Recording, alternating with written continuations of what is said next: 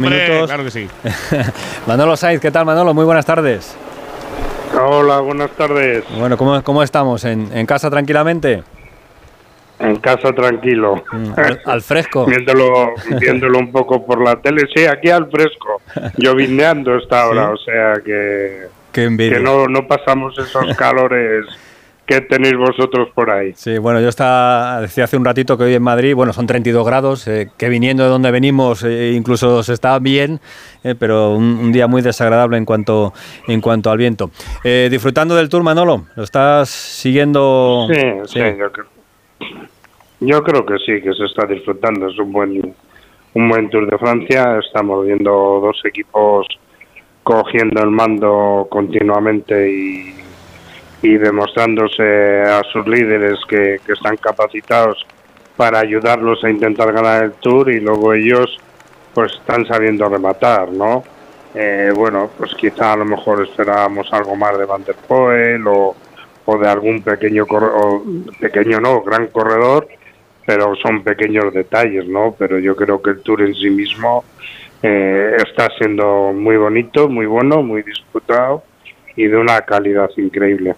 Eh, muchos especialistas incluso apuran tanto para decir que este Tour se puede resolver por por segundos, pero muy muy poquito. No sé si a la altura del Fiñón Lemon de aquel mítico, pero pero por muy poquito, ¿eh? Bueno, yo creo que estamos viendo dos equipos y dos líderes que están jugando de manera diferente, ¿no? Yo creo que Pogacar quiere ganar el Tour con muy pocos segundos, quiere que se juegue en segundos y sin embargo Vingegaard quiere que se juegue un par de minutos, ¿no? Como estamos viendo hoy, ¿no? Este ritmo no se pone para luego intentar sacar cinco segundos, se pone para llevar a, a tu contrario asfixiado y poderle meter más de un minuto, ¿no?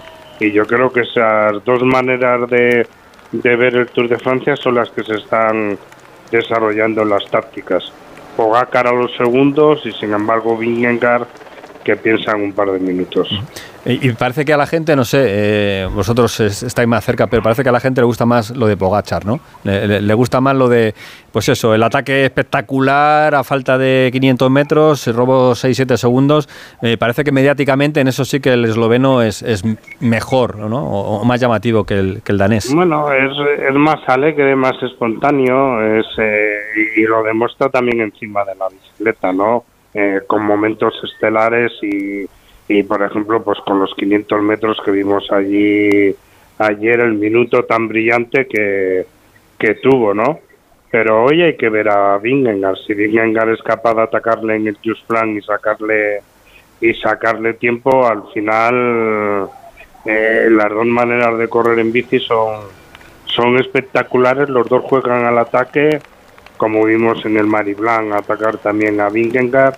Y, y- los dos nos, nos enseñan y nos muestran un ciclismo de ataque y un ciclismo agresivo y, y de mucha calidad. Eh, después de tantos tours, eh, el tour te sigue emocionando, Manolo, te sigue, quiero decir que durante una parte, no voy a hablar de- del capítulo de los ciclistas españoles, porque lógicamente al aficionado de la calle, al, al- menos habitual, le llama mucho la atención cuando, cuando ganan los de casa, ¿no? Eh, pero este ciclismo de ahora es muy diferente al de antes, o crees que al final no deja de ser ciclismo todo? No, yo creo que todo el ciclismo, que ha habido unos años de mucho dominio por parte de Lineos que no necesitaban más que lo que hacían y ahora pues estamos viviendo un ciclismo de una calidad increíble, no solo de líderes, ¿no? Porque estamos viendo a Van Aert que es capaz de hacer cosas extraordinarias, a Van der Poel que es capaz de hacer cosas extraordinarias eh, y luego a otra serie de corredores que luchan mucho por intentar conseguir victorias de etapa. Por eso yo creo que tiene tanto mérito lo que han hecho Pello y Gorka en este Tour de Francia de ganar cada uno una etapa, ¿no? Y, bueno, yo creo que creo que ahora mismo estamos viviendo un ciclismo de, de- de altísima calidad y que por lo menos a los que nos gusta y, y no tenemos pasiones de, de por unos o por otros, pues yo creo que nos enseña y nos está dando eh, momentos muy brillantes. Y nos podemos sumar a la fiesta con Carlos Rodríguez, con Ayuso, con alguno más que venga por ahí detrás. ¿Crees que vamos a llegar a tiempo de, de meternos ahí en esa lucha eh, a nivel nacional y que la gente vuelva a volcarse el mes de julio con el Tour? Bueno, yo creo que si el año que viene va Ayuso también, estamos viendo a Carlos que lo está haciendo muy bien. Yo creo que Ayuso tiene todavía un poquito más de capacidad para hacerlo un poco mejor y que indudablemente se van a, meter en esa lucha, pero eh, yo creo que estar al nivel ahora mismo que tienen Pogacar y Vingegaard es verdaderamente muy complicado porque están, digamos, en una esfera superior y, y con equipos también que están en una esfera superior, ¿no? Ayuso el año que viene si va, pues, pues le podemos ver quizá un poco en, el planteamiento en el que estamos viendo a Jace este año dentro del UAE, ¿no? Eh, es capaz de hacer cosas, capaz de verle grandes cosas, pero sin embargo, luego cuando llegue el momento clave de la carrera, está supeditado un poco a, a Pogacar, ¿no? Ahora que hablas de Jace eh, Pereiro, uno de los hermanos, el otro hermano, eh, ya por fin ha solucionado el problemilla que tenía, ¿no?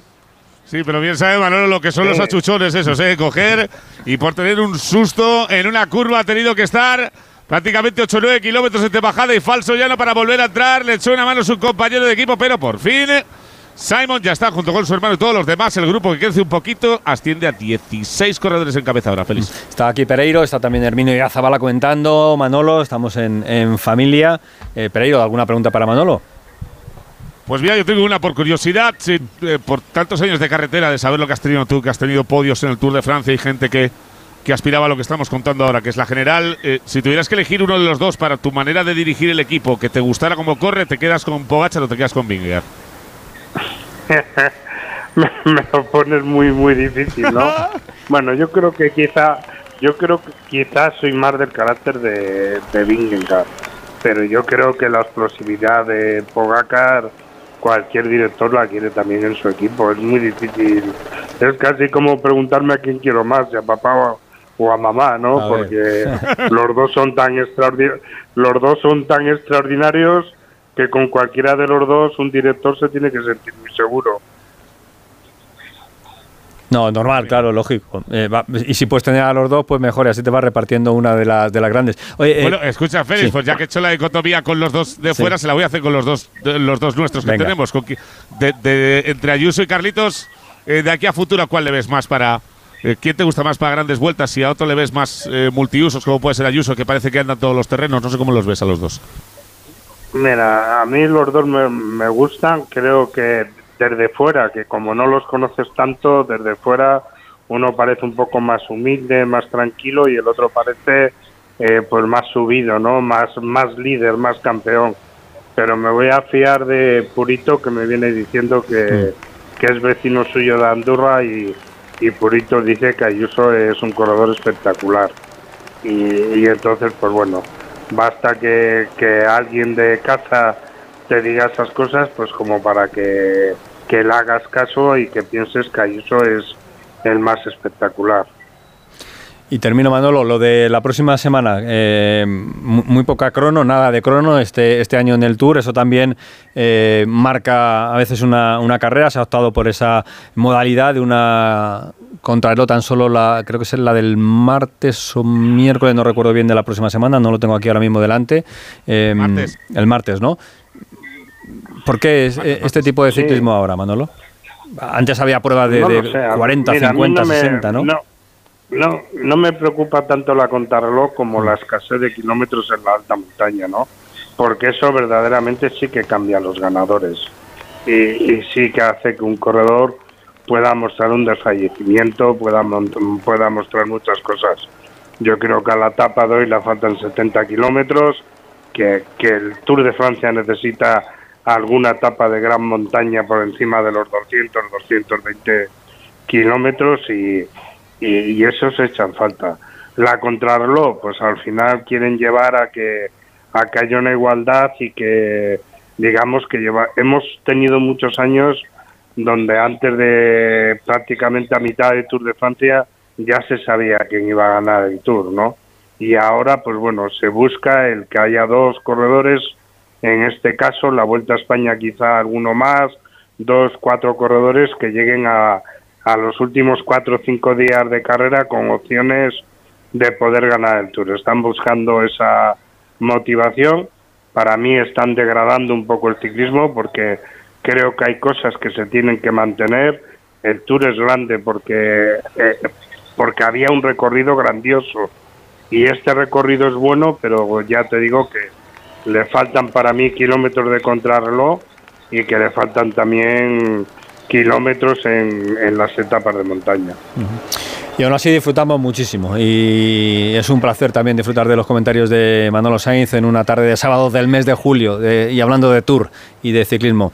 Manolo, pues a seguir disfrutando del Tour y de la llovizna, ¿eh? eh que no es fácil para, para, nosotros. Un abrazo a vosotros y un abrazo a Arminio. Arminio, bueno, sí, claro. eso iba a decir antes. Claro, yo tenía a Arminio ahí y no le escuchaba, digo, no quiere decir nada. no, estaba aquí callado esperando, esperando vale, nada, vale, pero, pues, pero, simplemente todo el tiempo del mundo, Arminio. Saludarle a Manolo. Mm. No, simplemente saludarle saludarle a Manolo, que estamos aquí, estamos aquí al lado y, y, eso, nos podemos ver en cualquier momento, pero, pero nos saludamos también por aquí. Y seguramente que, que Manolo, eh, con la, la, disyuntiva que le planteabais antes, que sería feliz dirigiendo a cualquiera de los cuatro que, que habéis planteado y volviendo a estar ahí en el, en el ajo, seguro que era, que era feliz. O sea que, y seguro que, que para muchos de ellos también sería eh, una cosa muy buena el, el poder estar a su lado. O sea que, que bueno, eh, ojalá en algún momento pudiera, pudiéramos volverle a ver por ahí en, un volante o, detrás de los mandos por ahí en el mundillo que, que, es el suyo, desde, desde luego. Muchas gracias, Sermi. Nada. Ya sabes lo que hay.